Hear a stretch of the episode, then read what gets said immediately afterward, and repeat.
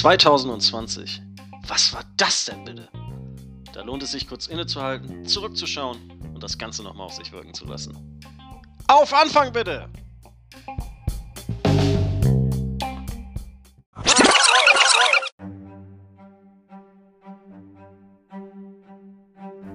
Los geht's im Januar. Und während der australische Busch in einem nie vorher dagewesenen Ausmaß brannte, bereitete ich mich innerlich auf die kommende Streetfood-Saison vor. Mein Kalender füllte sich schon seit Monaten mit Aufträgen und während ich weitere Anfragen beantwortete, machte ich mir einen Plan. Wann, wie, wo und wer überhaupt.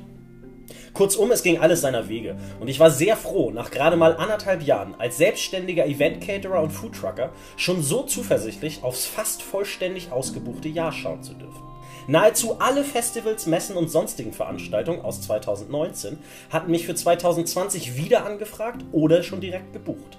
Und bei den Heimspielen des FC St. Pauli am Millantor Stadion hatte ich inzwischen zwei statt nur einem festen Standplatz.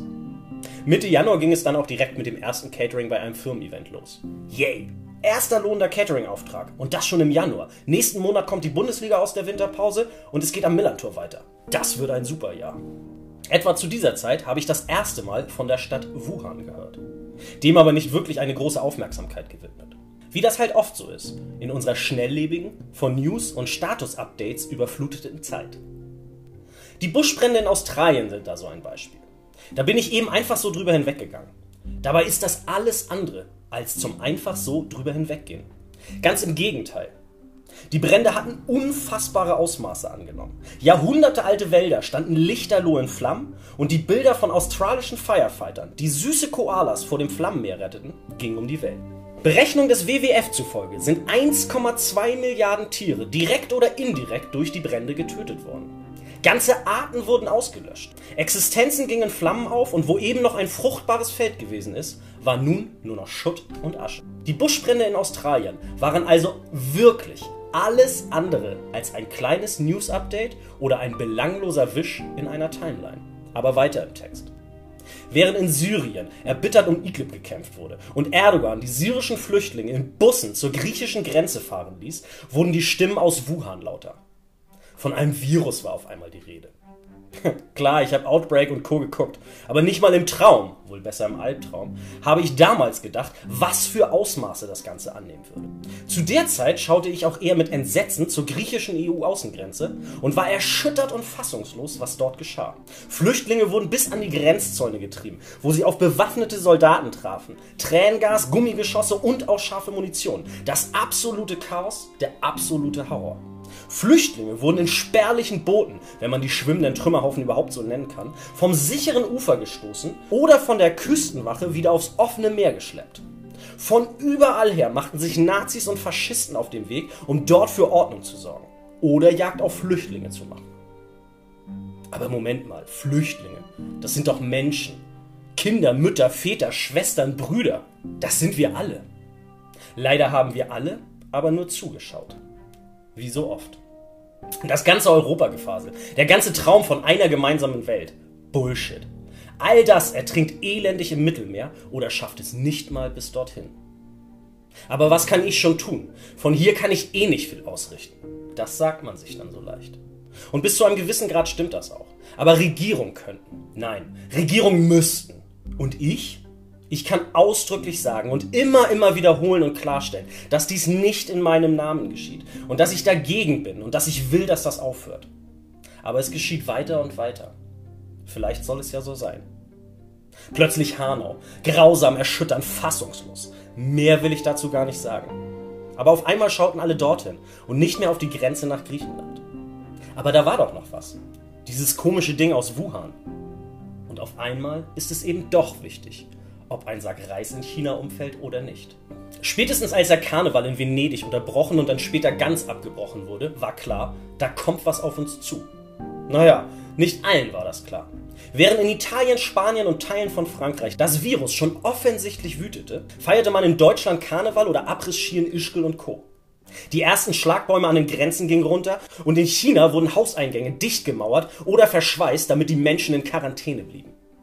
Etwa hier habe ich mich dann auch mal etwas intensiver mit diesem Corona beschäftigt. Ehrlich gesagt dachte ich anfangs an einen geschickten Werbecoup von Netflix, um die neue Doku-Reihe Pandemie zu bewerben, die gerade rausgekommen war. Ungefähr so wie damals die Gratis-Joints in Kalifornien, als die Kiffer-Sitcom Disjointed beworben wurde. Aber nö, das war nicht Netflix oder sonst wer. Das waren wir. Wir alle. Wir, die wir die Erde und ihre Lebensräume in einem nie dagewesenen Tempo und Ausmaß platt machen und ausbeuten. Neben der Tatsache, dass wir uns im größten Artensterben seit der Dinosaurier befinden, verdrängen wir die übrig gebliebenen Arten immer weiter aus ihren Lebensräumen, schlachten sie ab oder essen sie. Wir müssen uns weiß Gott nicht wundern, dass es immer wieder zu Virusausbrüchen und Pandemien kommt und auch weiterhin kommen wird. Und jetzt halt Corona. Ich sah die Drohnenbilder verschiedener menschenleerer Großstädte. Flugzeuge parkten auf Rollfeldern, Geschäfte, Büros und Schulen. Alles hatte geschlossen. Es wirkte wie ein apokalyptischer Zombiefilm. Es schien, als bliebe die ganze Welt einfach stehen. In Wirklichkeit schottete sie sich ab. Überall Grenzen, Ein-, Ausreisewirrwarr, Luftbrücken, Regeln, Gebote, Mahnung. Drosten, Streh, Kikole und all die anderen Virologen und Wissenschaftler waren auf einmal die Popstars unserer Zeit. Man zoomte und skypte und in Bergamo transportierten Armeelaster die Leichen ab. Und ich? Was mache ich jetzt eigentlich mit meinem vollen Terminkalender? Zwei der Veranstaltungen waren bis dato schon Corona zum Opfer gefallen. Und nachdem die Bundesliga gestoppt bzw. unterbrochen wurde, fielen auch meine zwei Standplätze am Millantor von jetzt auf gleich einfach weg. Ich hatte echt viel vor in diesem Jahr und ich war verdammt gut vorbereitet. Ich habe mir extra im letzten Jahr einen kleinen Universalhänger angeschafft, um noch flexibler und besser auf Aufträge reagieren zu können. Auch ein kleines Eisbike habe ich mir zugelegt, um im Sommer frisches Eis anbieten zu können. Das beides plus mein Foodtruck waren ab April eigentlich nahezu jedes Wochenende auf Veranstaltungen wie dem Hamburger Hafengeburtstag, großen Messen, Hochzeiten und Straßenfesten fest gebucht. Darüber hinaus war ich gerade in den letzten Gesprächen für ein veganes Bürgerfest, welches ich in einer norddeutschen Stadt, wo es bis dato noch keins gibt, veranstalten wollte und hatte zusätzlich vor, dort im Frühling ein kleines Café bzw. Bistro zu eröffnen. Ich sah das alles dahinschwimmen. Ich fühlte mich machtlos. In Anbetracht der Tatsache, dass ich gerade ein neues Wort kennengelernt hatte, Triage, erschienen mir jedoch meine Probleme überschaubar im Gegensatz zu dem, was jetzt auf uns alle zukommen wird. Ich sortierte mich und am 10. März nahm ich das erste Mal Stellung zu dem Thema auf meinem Baristo Instagram-Account, wo ich kurze Zeit später verkündete, dass ich den Betrieb in der damaligen Form bis auf weiteres einstellen werde. Flatten the Curve hieß das Gebot der Stunde und das habe ich verstanden und befolgt. Merkel richtete sich außerhalb der Neujahrsansprache an die Nation. Macron mahnte eindringlich in Frankreich und sprach vom Krieg gegen das Virus. Weltweite Reisewarnung, Lockdowns, Ausgangssperren. Egal wo auf der Welt, Chaos an den Grenzen. Und als die olympische Fackel in Japan ankam, stand schon längst fest, dass die Spiele dieses Jahr, genau wie die EM, nicht stattfinden werden. Bilder von singenden und klatschenden Menschen an Fenstern und auf Balkonen gingen um die Welt und fluteten die sozialen Netzwerke. Und was machen wir? Wir Deutschen meckern, dass unsere Schwimmbäder zu haben und wir nicht zum Friseur gehen können. Hamstern Klopapier, als gäbe es keinen Morgen und stellen uns klatschend an die Fenster oder klatschen auf der Straße. Das hatte ein bisschen was wie damals, 2015, als alle an den Bahnhöfen standen und mit Fähnchen und Willkommensgeschenken gejubelt haben, als diese barfüßigen Fremden aus, aus fernen Ländern da angekarrt wurden. Kurze Zeit später begann der beschämende Aufstieg der AfD. Während in Bergamo, Rom, Madrid, China und anderswo gemeinsam an den Fenstern und von Balkonen geklatscht und gesungen wurde, um das Trauma gemeinsam zu bewältigen, haben wir das eher wie die Ice Bucket Challenge gesehen und im Selfie-Modus um 21 Uhr am Fenster gestanden und geklatscht. Aber Klatschen pflegt keine Menschen. Klatschen zahlt auch nicht mehr Geld. Klatschen kann ein Danke sein, aber nur wenn es aufrichtig und von Herzen kommt. Abgesehen davon, dass die Situation bei uns nicht einmal ansatzweise so dramatisch wie anderswo war, war es auch sonst fast schon beschämend, wie sehr wir uns für unser Klatschen gefeiert haben. Aber wehe, die Kassiererin macht keine zweite Kasse auf, wenn ich in der Schlange stehe und warten muss. Oder es wird wieder öffentlich über mehr Geld für Pfleger und Krankenhauspersonal debattiert. Da hört der Spaß auf. Statt Fähnchen zu schwenken und situativ zu klatschen, sollten wir uns lieber dauerhaft und nachhaltig mit den Problemen dieser Welt beschäftigen. Und schwerwiegende und kaum zu meisternden Probleme gibt es genug auf der Welt. Ich habe meinen Zivildienst als Sanitäter bei der Berufsfeuerwehr in Hamburg machen dürfen. Und dort sprachen wir von einem Polytrauma, wenn an mehreren Stellen gleichzeitig Verletzungen auftraten, wovon mindestens eine, meist aber mehrere lebensbedrohlich sind. Ungefähr so würde ich den Zustand unserer Erde beschreiben. Ein einziges Polytrauma. Die Meere kippen, die Wälder brennen, das Eis schmilzt und wir, wir kämpfen erbittert um die letzten Rohstoffe. Naja, zurück zu den klatschenden Menschen in Deutschland. Jetzt sollten wir klatschen. Denn damals sind wir durch die erschütternden Bilder unserer Nachbarn so abgeschreckt gewesen, dass wir nicht voll erwischt wurden, was später vielen als Argument dafür diente, Corona gänzlich in Frage zu stellen. Unsere Krankenhäuser sind doch leer. Es ist doch gar nichts los. Das ist alles nur ein Fake. Schon damals fand ich das, bei allem Respekt, ein sehr nazihaftes Denken. Da man ja nur mal über die eigene Grenze hinausschauen müsse, um zu sehen, dass dieses Virus verdammt nochmal kein Fake ist. Und ja, es mag sein, dass viele dieser Menschen gegebenenfalls sowieso in nächster Zeit gestorben werden. Irgendwann sterben wir schließlich alle. Aber diese Menschen wären in keinem Fall so elendig und einsam auf irgendeiner abgeschotteten Pflegestation oder im Krankenhausbett auf dem Bauch liegen mit sechs Schläuchen im Körper verreckt. Mit der Zeit bin ich, was dieses blöde Gelaber von ist doch nur eine Grippe oder ähnlichem angeht, immer ein Stückchen radikaler geworden und reagiere fast schon allergisch auf Aussagen wie Bill Gates will uns chippen, der Staat will uns überwachen und eine Diktatur errichten. Und was da nicht noch alles für ein Scheiß gibt. Und ja, auch vor meinem engeren Kreis haben diese Diskussionen leider nicht halt gemacht. Steinmeier sagt in seiner Rede, dass Corona das absolut Gute, aber eben auch das absolut Schlechte im Menschen hervorbringt. Das würde ich neben der Tatsache, dass die Pandemie wie ein Brennglas auf das Ungleichgewicht und die Probleme unserer Welt aufmerksam macht, sofort unterschreiben. Nachdem inzwischen weit bis in den Sommer hinein alles, was in meinem Kalender stand, abgesagt oder aufs nächste Jahr verschoben wurde, musste ich mir dann auch langsam mal Gedanken machen, ob und wenn wie es eigentlich bei mir ganz persönlich weitergehen sollte. Wie eben schon erwähnt, war ich eine Zeit lang als Zivildienstleistender bei der Berufsfeuerwehr in Hamburg als Sanitäter eingesetzt. Und so dachte ich sofort daran, irgendwie im medizinischen Bereich zu helfen bzw. zu jobben. Allerdings war das gar nicht so leicht wie gedacht, in dem ganzen Chaos überhaupt irgendwas mit irgendwem abzusprechen. Und außerdem war da auch noch der Kredit für den Foodtruck, der sich ja nicht von alleine abträgt. Und hey, ich habe mich gerade erst vor zwei Jahren entschieden, nochmal neu anzufangen und mich selbstständig zu machen. Das kann ich doch jetzt nicht alles hinschmeißen. Ich musste also irgendwie versuchen weiterzumachen. Nur wie? Da ich den Foodtruck hätte mit kleineren Reparaturen über den TÜV bringen müssen, was einfach in Anbetracht der Tatsache, dass ich ihn eh auf absehbare Zeit nicht nutzen kann, Schwachsinn gewesen wäre, meldete ich ihn ab, um Geld zu sparen. Und wenn es auch nur Steuern und Versicherungen für dieses Jahr sind.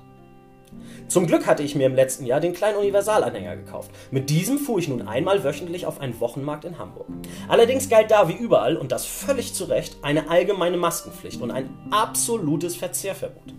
Das heißt, ich konnte da zwar stehen, Kunden durften aber weder am Hänger noch auf dem gesamten Marktgelände ihr Essen verzehren. Was relativ doof war, da dies ein typischer Mittagspausenwochenmarkt ist und die Büroangestellten und sonstigen Menschen natürlich keinen Bock hatten, ihre Mittagspause mit der Suche nach einem geeigneten Platz zum Essen zu verbringen.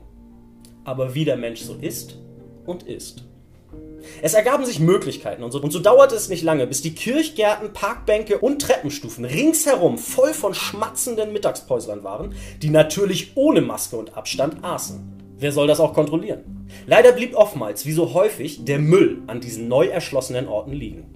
Na super, ich hatte also jetzt die Perspektive, einmal die Woche auf einem Markt zu fahren, der abhängig von den gerade geltenden Regeln mal besser und mal schlechter laufen wird und kann mich dann noch mit den Menschen herumärgern, die partout nicht verstehen wollen, warum sie jetzt beim Bestellen die Maske tragen sollen und warum zur Hölle sie nicht am Hänger essen dürfen.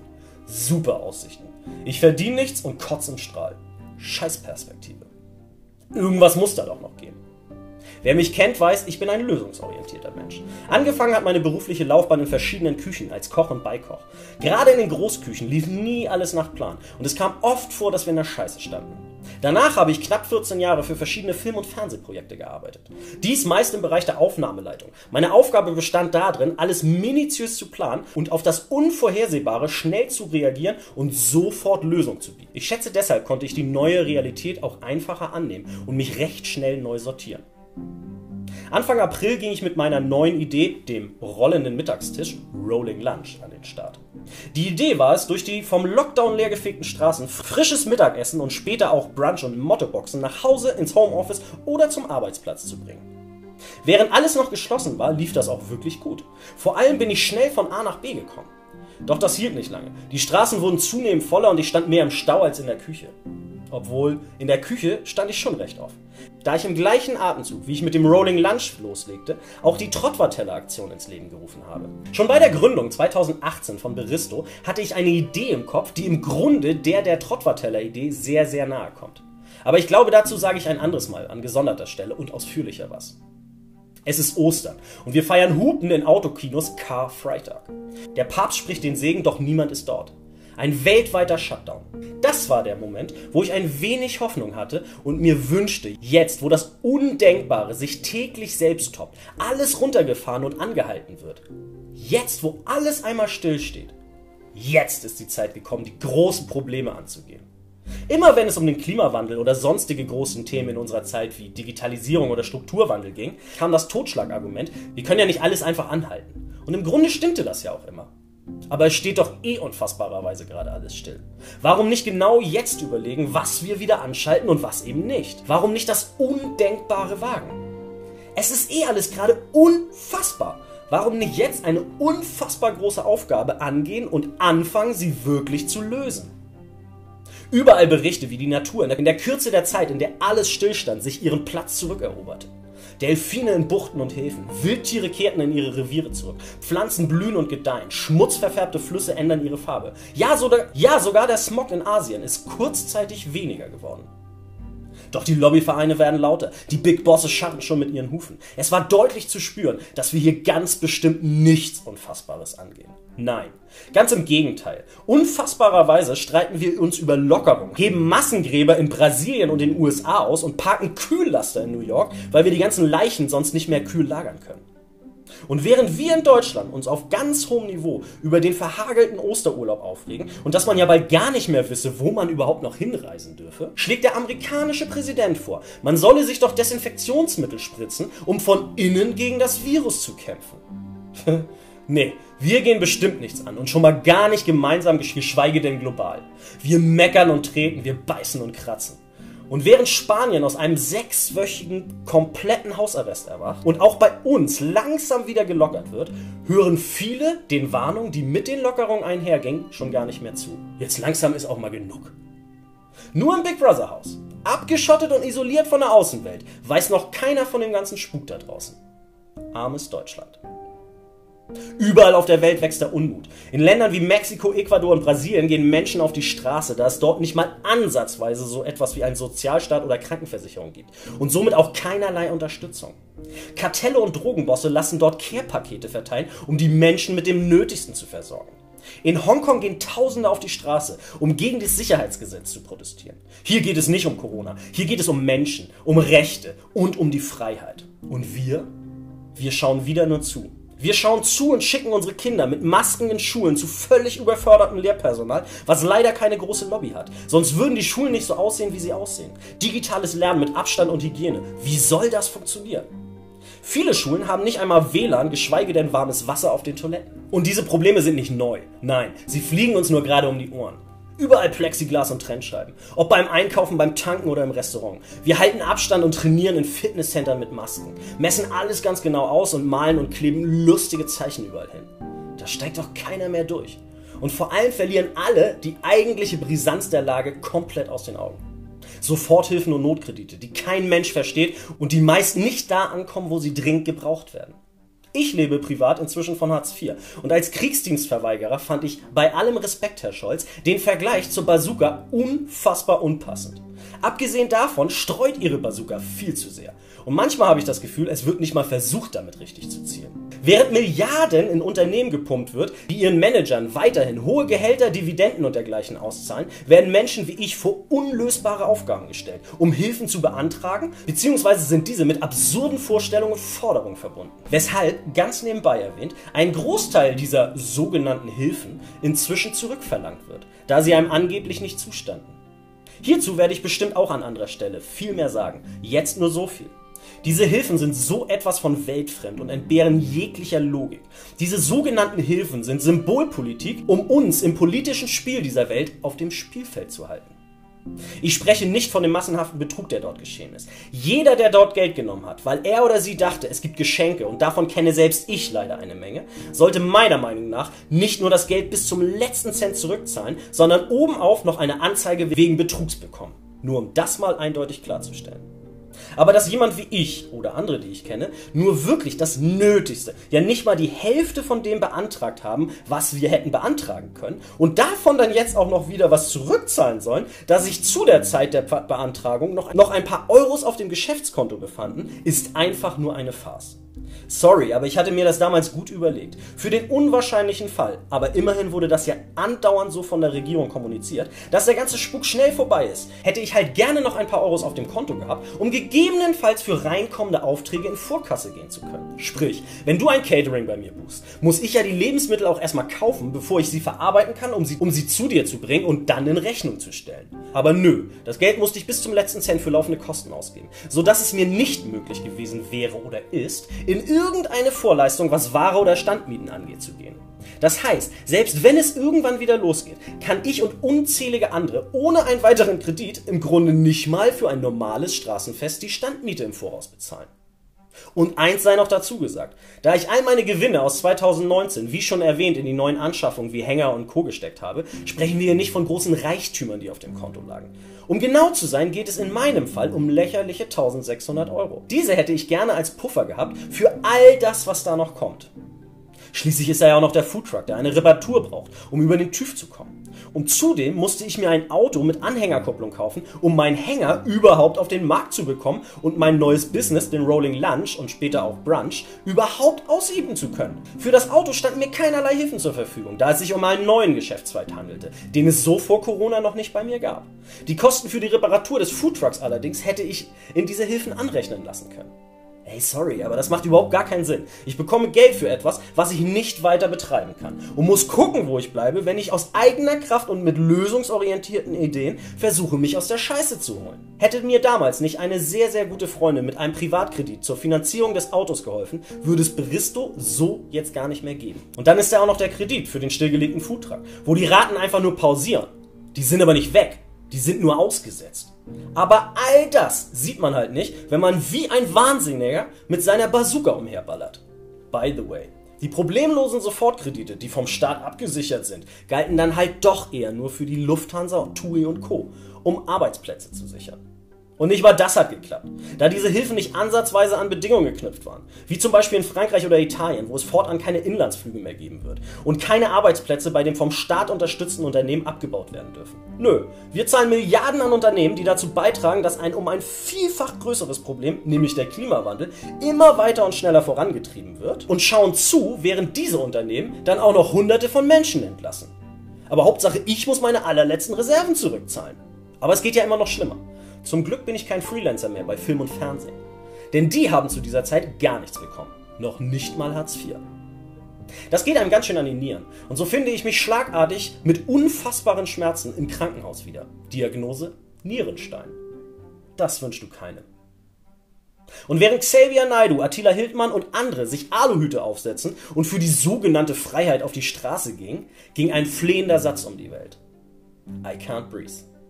Das waren die letzten Worte, als die Welt zuschaute, wie George Floyd knapp neun Minuten um sein Leben flehte, bevor er elendig erstickt ist. Das passiert täglich und ist grausamer Alltag an so vielen Orten auf dieser Welt. Und doch war es diesmal anders.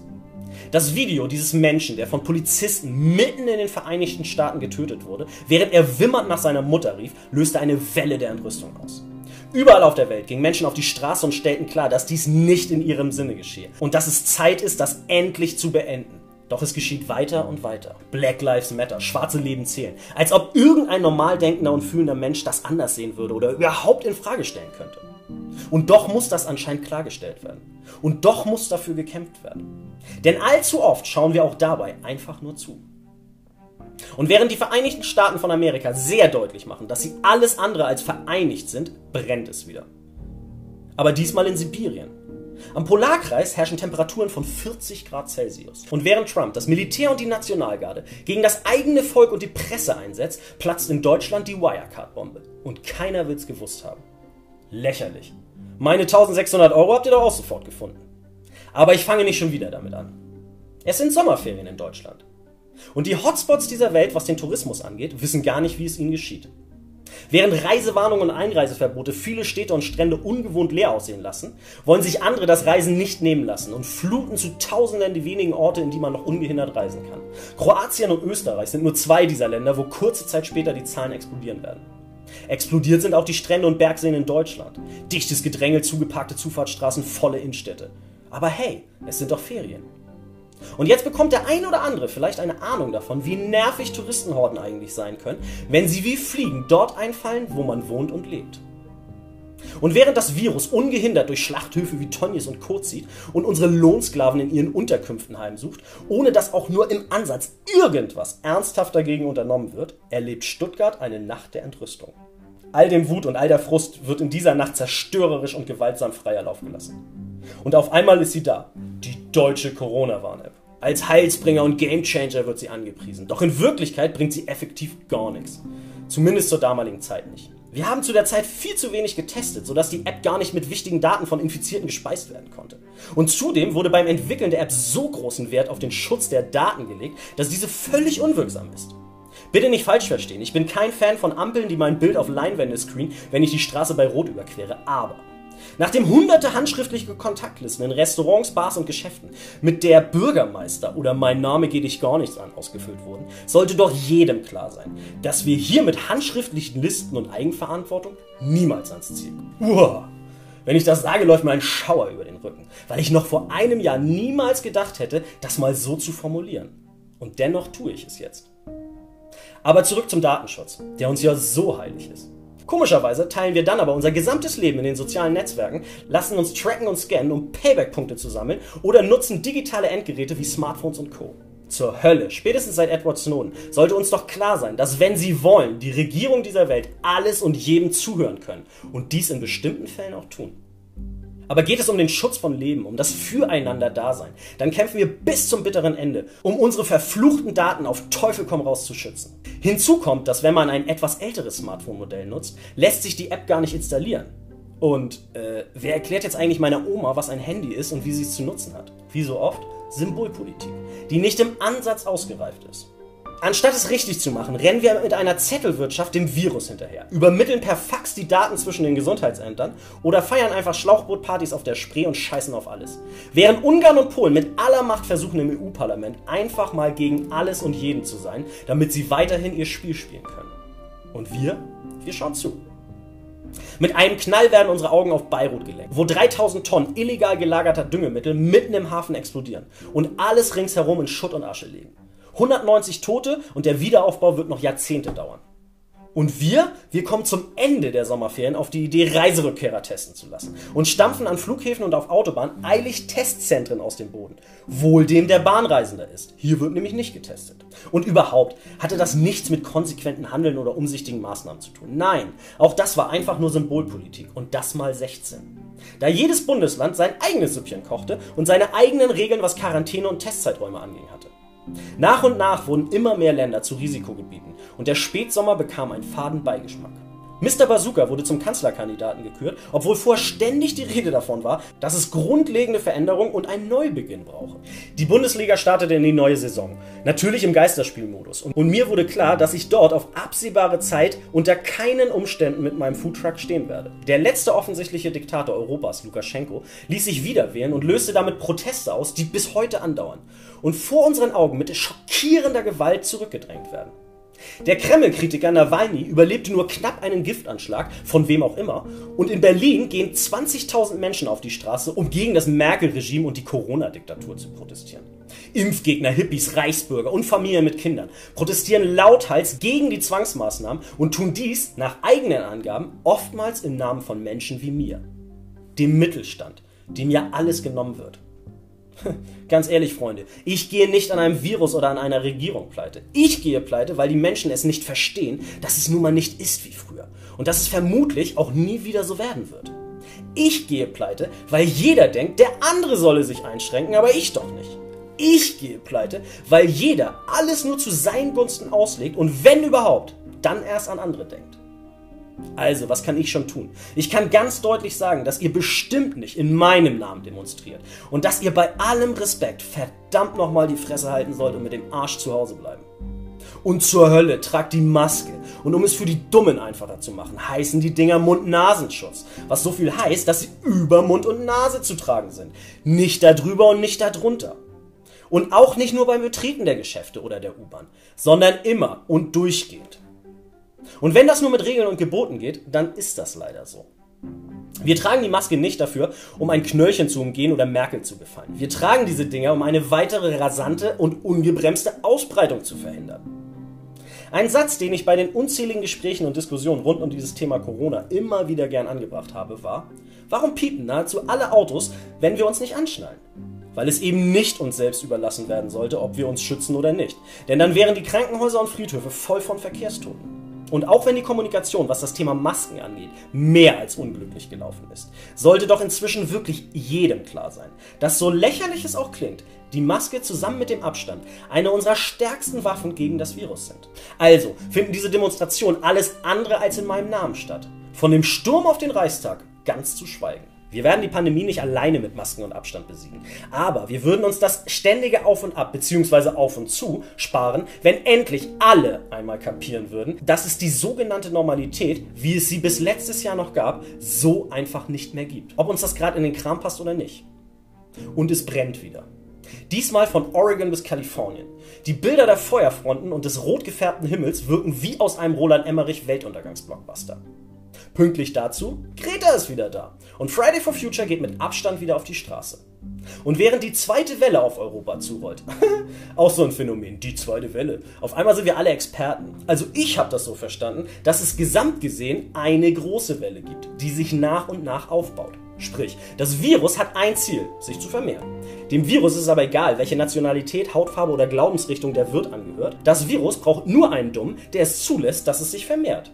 Naja, egal. Jedenfalls rollte gerade die sogenannte zweite Welle auf Europa zu. Als der amerikanische Präsident eine kleine Welcome Frau Richterin Barrett Party schmiss, welche später als Superspreading Event bekannt wurde, wo sich angeblich auch Trump selbst angesteckt haben soll.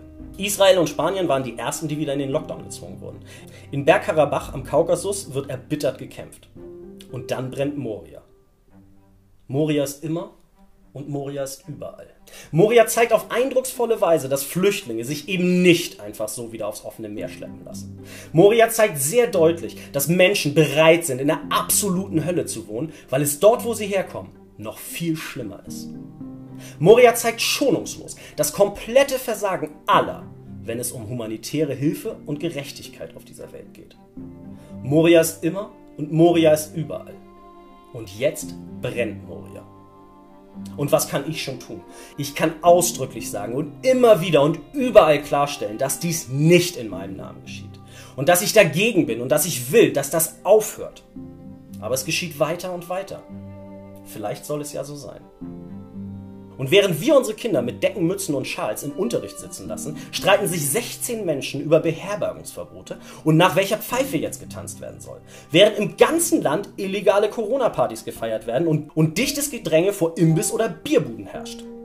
Auf Merkel oder die Experten wird schon lange nicht mehr gehört. Jeder sieht es jetzt nur noch in den eigenen Landeswappenfarben. Zur Zeit, als das Forschungsschiff Polarstern aus dem gar nicht mehr so ewigen Eis zurückkehrte, eröffnete mit neun Jahren Verspätung der Hauptstadtflughafen. By the way, China baut ein Krankenhaus in der Woche. Ist aber auch egal, denn jetzt fliegt ja eh nichts mehr. Der amerikanische Präsident besiegt wie ein Held Corona und feiert diesen Sieg auf großen Wahlpartys ohne jeglichen Abstand oder Maskenregeln. Während Joe Biden mit Maske von Keller-Interview zu TV-Duell oder Wahlkampfauftritt joggt. In Izmir verschieben sich die Erdplatten und jeder so, ist mir egal. Und in Frankreich wird auf offener Straße ein Lehrer enthauptet, weil er im Unterricht mit seinen Schülern über Meinungsfreiheit gesprochen hat und die Mohammed-Karikaturen als Anschauungsmaterial genutzt hat. Dann Nizza und dann Wien. In Amerika vernagelt man die Türen und Schaufenster, aber nicht etwa, weil ein Sturm in Anmarsch ist. Nein, man tut dies, weil Ausschreitungen rund um die US-Wahl befürchtet werden. Bewaffnete Milizen skandieren auf offener Straße. Zum Glück blieb der ganz große Knall bisher aus. Joe Biden gewinnt, auch wenn sein Gegner das bis heute nicht eindeutig eingesteht. Die gesamte Welt und alles drumherum hat sehr deutlich gezeigt, dass es tiefe Gräben gibt und sich gerade alles grundlegend verschiebt. Dort wie hier, überall. 16 Menschen sehen ein, dass es vielleicht doch nicht einfach so weitergehen kann und wir gehen in den Wellenbrecher-Shutdown. Da es nicht so leicht ist für einige von, ey, ist doch gar nichts los, zu, oh je, die Hütte brennt zu wechseln, kommt Bazooka Boy und der alte Meier wieder um die Ecke und schenken großzügig aus. Nochmal kurz festgehalten. Mir und unzähligen anderen steht das Wasser bis zum Halse. Die überall so gepriesenen Überbrückungshilfen 1, 2 und bald auch 3 sind ein Witz, da sie zum einen unfassbar kompliziert sind und zum anderen einfach fast nichts da ankommt, wo es überhaupt hin soll. Da kommt einfach nichts unten an. Und gäbe es die Aussetzung der Insolvenzpflicht und das Kurzarbeitergeld nicht, sehe es bei uns auch schon längst aus wie fast überall anderswo, was Arbeitslosenzahlen und Insolvenzen angeht. Da wir aber nicht wollen, dass alle auf die Straße gehen, wie beispielsweise in Italien und Frankreich, schenken Scholz und Altmaier großzügig an die Gastrobetriebe aus, damit hier endlich Ruhe einkehrt. Dazu erzählt man sich das Weihnachtsmärchen und alles ist gut. Ein Scheiß ist gut. Um Gottes Willen, ich gönne jedem sein Geld. Und vermutlich bekomme sogar ich Geld aus diesen Töpfen. Aber jetzt 75% des Umsatzes aus dem letzten Jahr auszuzahlen, das ist einfach nur Irrsinn und wirklich keine Strategie, sondern ein sehr teures Schweigegeld. Und dazu noch unfassbar ungerecht und einfach nicht fair. Während die kleinen Betriebe, egal ob Döner, Restaurant, Foodtrucker oder was auch immer, das ganze Jahr schon um alles kämpfen und mit dem Rücken komplett an der Wand stehen, können jetzt alle, bis hin zu den Großen, egal ob Liquiditätsengpässe vorhanden sind oder nicht, 75% des Umsatzes der Vorjahresmonate beantragen und darüber hinaus, ohne dass es angerechnet wird, das To-Go- und Liefergeschäft nutzen. Übersetzt heißt das am Beispiel eines großen Burger- oder Pizzakonzerns. Du streichst 75% der Inhouse-Umsätze vom letzten Jahr vom Staat als Hilfen ein und verkaufst zu 100% außer Haus noch oben auf. Ähm, sorry, wie war das mit dem kleinen lächerlichen Reservepuffer für geschäftliche Ausgaben, den ihr jetzt zurückhaben wollt von mir? Mir scheint mit dieser Bazooka verhält es sich wie mit den Waffen unserer Bundeswehr. Sie funktioniert nicht ansatzweise, wie sie soll. Aber nochmal, diesem Thema werde ich mich ein anderes Mal ausführlicher widmen. Die Hand Gottes verlässt das Spielfeld. Und während wir überall Impfzentren in Deutschland errichten, entflammt ein Streit um das neue Infektionsschutzgesetz, der darin gipfelt, dass die AfD Störer in den Bundestag schleust und damit einen weiteren Damm brechen lässt. Warum hat sich eigentlich keiner über dieses zerstörerische Weiter so Agrargesetz der EU beschwert, als das erlassen wurde?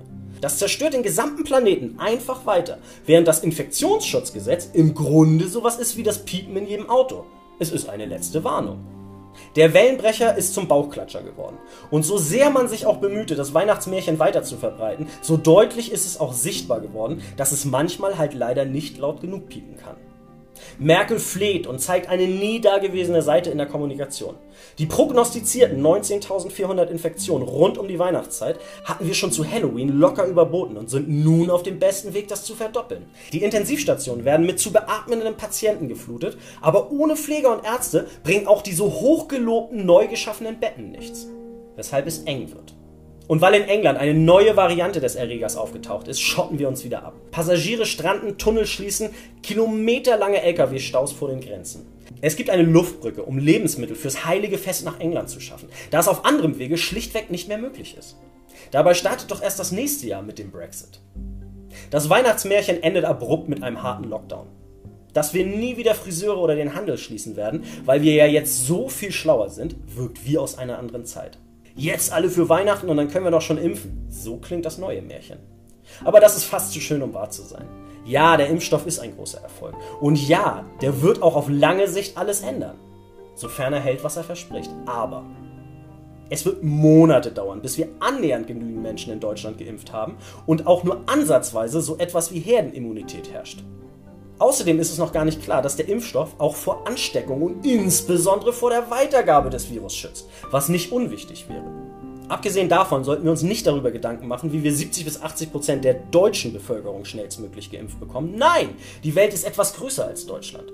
Und dem Virus ist es, wie schon erwähnt, völlig egal, welche Hautfarbe, Herkunft oder Religion der Wirt hat.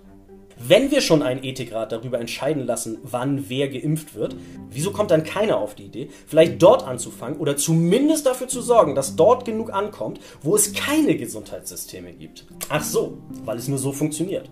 Wir brandschatzen und raubmorden an einem Teil der Erde, damit wir hier weiterhin in unseren Palästen weitestgehend ungestört chillen können. Das heißt, wir versuchen alle fieberhaft ein System zu retten, was dafür verantwortlich ist, dass unsere Kinder und Enkel, und ja, so nah ist es inzwischen, endgültig vor unlösbare Aufgaben gestellt werden.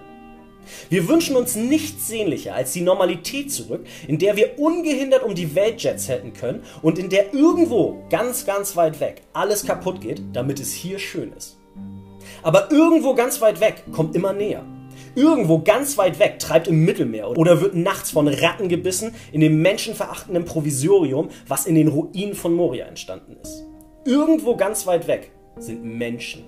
Menschen wie du und ich. Und das Einzige, was sie wollen, das Einzige, was sie wollen, ist, dass wir ihre Würde nicht mit Füßen treten. Ich möchte ganz klar und deutlich sagen, dass ich froh bin, in Deutschland geboren zu sein. Aber ich bin nicht stolz drauf, Deutscher zu sein. Wieso auch? Das ist keineswegs eine Leistung oder ein besonderer Verdienst. Es war einfach Glück, dass ich in Deutschland geboren wurde und nicht als gejagter Wal im vom Plastik verdreckten Meer oder als Mastschwein in irgendeinem Käfig. Ich zeige hier also nicht mit dem Finger auf einzelne Personen oder Länder. Ich stelle das gesamte System in Frage. Und wer zugehört hat, weiß auch warum. Wir subventionieren fast ausschließlich zerstörerische Unternehmen, Traditionen und Gewohnheiten, die zu einem großen Teil dazu beitragen, dass uns die Erde unterm Arsch wegbrennt und ein Großteil der Weltbevölkerung entweder Hunger leidet oder auf der Flucht vor irgendeiner menschengemachten Auswirkung ist. Und das alles nur, um Arbeitsplätze zu sichern, die über kurz oder lang eh der Digitalisierung zum Opfer fallen werden. Wenn die kleinen Klimagreters da so System Change statt Climate Change skandieren, dann meinen sie wohl genau das. Wir müssen dringend das gesamte System überarbeiten, damit wir diesen Kindern und allen danach überhaupt noch irgendwas vererben, außer Chaos und Kriege. Und wir müssen damit jetzt anfangen und nicht morgen. Wir müssen uns jetzt einschränken und nicht morgen. Wir müssen jetzt klar Stellung beziehen und nicht morgen. Jetzt. Denn sonst gibt es kein Morgen. Aber jetzt ist doch erstmal Weihnachten. Und wir holzen Millionen Bäume ab, um der guten Tradition zuliebe ein bisschen Licht in unsere Stuben zu bringen. Wir subventionieren längst verbotene Heilspilze, weil jetzt ist doch erstmal Corona. Wir reden jetzt alle davon, dass das alles bald vorbei ist, weil wir ja jetzt anfangen können zu impfen. Nein, das ist es nicht. Corona ist die ganz kleine Schwester vom Klimawandel. Und wie gut wir gemeinsam und global mit großen Problemen umgehen, haben wir ja jetzt eindrucksvoll gezeigt. Nämlich gar nicht. Seit drei Tagen impfen wir und wir haben es schon geschafft, bei einigen Patienten die fünffache Menge zu spritzen, als vorgesehen war, die Kühlketten zu unterbrechen und unzählige Menschen für Stunden in Impftermin-Hotlines warten zu lassen oder sie machen gleich einen Termin im Nachbarbundesland, da das eigene noch keine Termine vergibt. Das ist alles normal und bei einer solchen großen Aufgabe auch völlig verständlich. Aber dann lasst uns doch bitte auch jetzt endlich damit anfangen, das klar zu kommunizieren. Ja, der Impfstoff ist ein Gamechanger. Und ja, er ist der erste Schritt. Aber selbst wenn alles wie am Schnürchen klappt, wird es Monate dauern, bis annähernd genügend Menschen geimpft sind. Und das auch nur unter Idealbedingungen. Und mal ganz ehrlich, wir haben es von Frühling bis zum Herbst nicht geschafft, dass sich Fenster in unseren Schulen öffnen lassen. Wir müssen trotz der Tatsache, dass wir doch jetzt so viel schlauer sind, wieder Friseure und auch den Einzelhandel schließen. Und jetzt wollen wir uns einfach darauf verlassen, dass beim Impfen alles reibungslos und schnell vonstatten geht? Also ich für meinen Teil gehe nicht davon aus, dass ich im nächsten Jahr mit meinem Foodtruck auf großen Veranstaltungen stehen werde. Ich für meinen Teil gehe nicht davon aus, dass wir die Maske und den Abstand im nächsten Jahr ablegen oder deutlich verringern werden. Ich für meinen Teil glaube, dass dies alles noch eine ganze Weile so weitergehen wird. Aber was kann ich schon machen? Ich kann ausdrücklich und immer lauter sagen und klarstellen, dass dies nicht in meinem Namen geschieht und dass ich dagegen bin und dass ich will, dass das aufhört. Ich kann sagen, dass ich nicht dafür bin, dass Deutschland jetzt anderen den Impfstoff wegkauft, nur damit wir mit unserer menschenverachtenden, zerstörerischen Normalität schnell weitermachen können. Ich kann sagen, dass ich möchte, dass meine Impfdosis vielleicht zuerst in Afrika oder anderswo verimpft wird, da ich in einem Land lebe, wo ich die bestmögliche medizinische Versorgung habe. Ich kann sagen, dass es endlich aufhören muss, dass der weiße Mann innen die Welt zerstört und unbewohnbar macht. Und ich kann Mut darin finden, dass ich nicht der Einzige bin, der das sagt. Ich kann mich freuen, dass es täglich mehr werden, die merken, dass grundsätzlich was falsch läuft. Ich kann Danke sagen an jeden, der darauf aufmerksam macht. Und ich kann nur hoffen, dass es noch nicht zu spät ist. Und dann, dann geschieht es vielleicht nicht weiter. Und vielleicht schreien wir dann alle gemeinsam, dass es eben nicht so sein soll.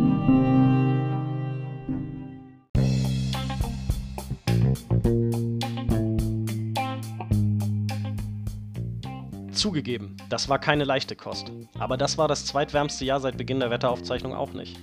Und ja, es gab noch viel, viel mehr, was passiert ist. Aber das ist meine rückblickende Sicht auf 2020. Das ist, wie es war und das ist, wie es ist. Und am letzten Tag des Jahres möchte ich festhalten, aber ich möchte auch hoffen, und ich möchte deutlich sagen, dass dies nicht in meinem Namen geschieht. Jetzt aber wünsche ich allen einen guten, wenn auch ruhigen Rutsch und hoffe, dass es auch ruhig bleibt. Wir sehen und hören uns im neuen Jahr und wenn ich mir was wünschen darf, dann, dass wir es alle ein bisschen besser machen.